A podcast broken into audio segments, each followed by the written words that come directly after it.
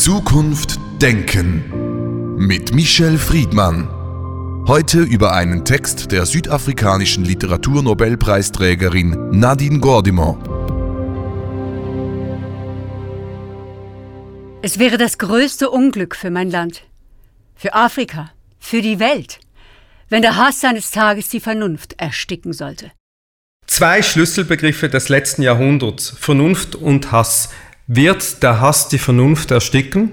Voltaire, der französische Philosoph, stellte sich bereits die Frage, Zitat, in einer irrsinnigen Welt vernünftig sein zu wollen, ist schon wieder ein Irrsinn für sich, Zitat Ende. Hass ist eine tiefe Emotion. Hass ist eine sehr absolute und gewalttätige Emotion. Und demgegenüber steht die Vernunft, also das Argument, das Kognitive, das Dis Diskutierende. Und die Vernunft setzt voraus, dass man den anderen, den Menschen an sich auf Augenhöhe mit Respekt betrachtet. Der Hassende wiederum betrachtet den Menschen, den er hasst, genau gegenteilig. Er verachtet ihn und in der Regel äh, gibt er ihm nicht einmal mehr den Anspruch, dass er als würdiger Mensch mit ihm überhaupt auf einer Höhe sei. Sie haben das wesentliche Dilemma schon herausgestrichen. Hass ist eine Emotion, die Vernunft ist die Ratio. Wenn Emotionen und Ratio aufeinander prallen, kommt es oft nicht gut raus. Naja, man muss noch mal über den Hass einen Augenblick nachdenken. André Glücksmann, übrigens auch ein französischer Philosoph, sagt, Zitat, für mich heißt Hass der Wille, den anderen zu zerstören, zu ermorden, auszulöschen. Und die Grünen-Politikerin Renate Künast hat ein Buch geschrieben mit der Überschrift Hass ist keine Meinung. Hass ist nicht diskutierbar mit dem Hassenden. Der Dialog findet nicht statt und die Vernunft lebt vom Dialog. Und so gesehen sind diese beiden Begriffe wie Feuer und Wasser und äh, können nicht in irgendeine Brückenbildung zueinander finden. Emotionen, die irrational, die mit dem Glauben zu tun haben, die sich in sich selbst speisen und dem Menschen, wenn es sich um Hass handelt, eher in Affekthandlungen treibt, diese Emotionen verweigern sich jeglichem Argument, leider. Nun, die Autorin Nadine Gordimer hat ja diesen Hass leibhaftig erlebt während der Apartheidszeit und wir können uns erinnern, wie eine ganze Bevölkerung völkisch rassistisch ausgegrenzt wurde, sogar getötet wurde. Wenn wir jetzt dieser Situation die Vernunft entgegengehalten hätten und viele haben das versucht, dann hat sich doch gezeigt, dass mit der Vernunft kommt man diesem Hass nicht bei. Wie wäre also das überzeugende Argument gegen den Hass? Wir sollten kurz noch mal Ihre Erzählung aufgreifen, weil es sich hier ganz konkret um Rassenhass handelt. Das sehen wir auch im Judenhass.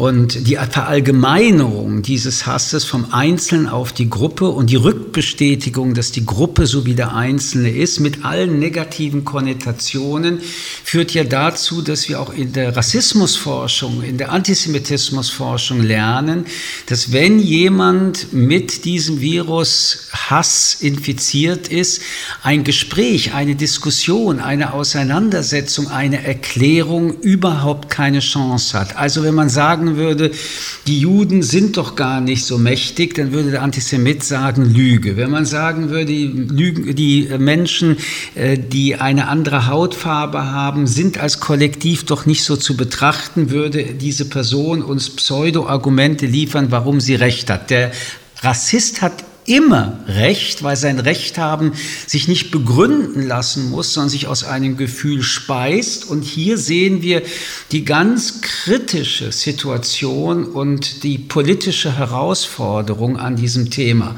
Ich kann nur immer wieder empfehlen, darüber nachzudenken, wie man es verhindert, dass die nächste Generation, Kinder, Jugendliche, von äh, diesem Hass angesteckt werden. Denn äh, Kinder werden ja nicht als Rassisten oder als als hassende Menschen geboren. Es sind die Erwachsene, die in ihnen diese Narrative setzen. Es sind die Erwachsene, die sie auch emotional vergewaltigen und in eine Art und Weise verändern, in denen dann Hass für diese Menschen als einzige Antwort sichtbar scheint. Und man muss noch etwas sagen.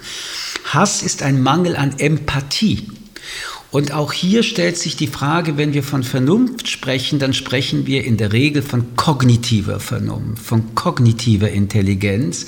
Aber nicht nur die Neurobiologie, sondern spätestens mit der Psychologie, mit Sigmund Freud und den nachkommenden Erkenntnissen wissen wir, es gibt eine emotionale Intelligenz. Und an der kann man sich genauso bilden und fortbilden wie an der kognitiven. Wir haben in den letzten 120 Jahren, seit wir überhaupt mit dem Begriff der emotionalen Intelligenz wissenschaftlich arbeiten, nach wie vor dieses Thema unterschätzt. Und ich kann nur empfehlen, für die Zukunft weitaus mehr Energie darin zu betreiben. Wenn Kognition und emotionale Intelligenz ein bisschen gestärkt sind, dann werden jedenfalls junge Menschen sehr viel schwerer angesteckt werden vom Hass. Elie Wiesel, der andere Friedensnobelpreisträger hat in seiner Rede zum Friedensnobelpreis gesagt, das Gegenteil von Liebe sei nicht Hass, sondern Gefühlslosigkeit und Indifferenz. Da wären wir genau bei dem, was Sie sagen. Alle diese Kinder, beziehungsweise alle diese Erwachsenen, die waren ja mal Kinder und die sind aufgewachsen in Liebe und nicht mit Hass, wurden also nicht unbedingt zu Hassenden erzogen und dennoch hat der Hass irgendwie mal in ihr Leben Einlass gefunden. Alles, was Sie sagen, klingt sehr vernünftig. Wie könnte man ohne Vernunft Hass bekämpfen? Zum einen erlaube ich mir zu widersprechen. Viele Kinder und Jugendliche werden eben nicht mit Liebe und Empathie erzogen. Viele Kinder erleben Gleichgültigkeit, Abweisung, Aggression und viele Kinder wachsen auch auf, indem sie schon sehr früh den Erwachsenen zuhören, wie die mit ihren menschenverachtenden Narrative über unterschiedliche Gruppierungen sprechen.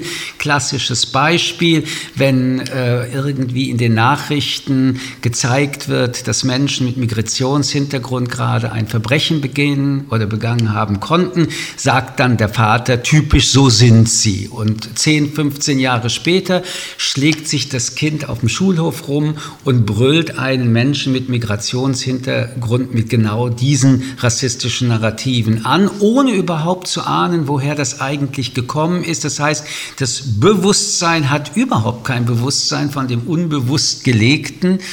Und deswegen muss man schon noch einmal sehr darüber nachdenken, wie gehen wir überhaupt mit Kindern um, wie passen wir auf Kinder auf. Und wir wissen, dass in Familien nicht immer Friede, Freude, Eierkuchen herrscht.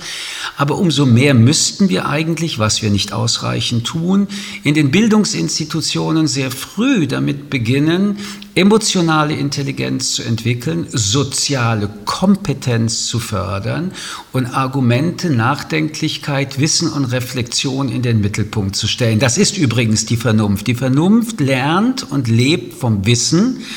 Das Wissen ermöglicht das Verstehen und das Verstehen ermöglicht die Reflexion. Populisten, Fake News und äh, Trump machen genau das Gegenteil. Es gibt bei ihnen nichts, was wirklich Wissen ist. Sie manipulieren das Wissen, wie sie es brauchen, um die Reflexion, die nicht stattfindet, manipulativen Ergebnissen entgegenzusetzen. Sie haben die Populisten erwähnt. In den letzten Jahren haben wir gerade auch in Europa eine neue Welle des Populismus, eine neue Welle des Hasses auf der Straße. Wie erklären Sie sich das? Sind das jetzt alles Kinder, die Erwachsene wurden und jetzt manipuliert werden von der Politik im Großen?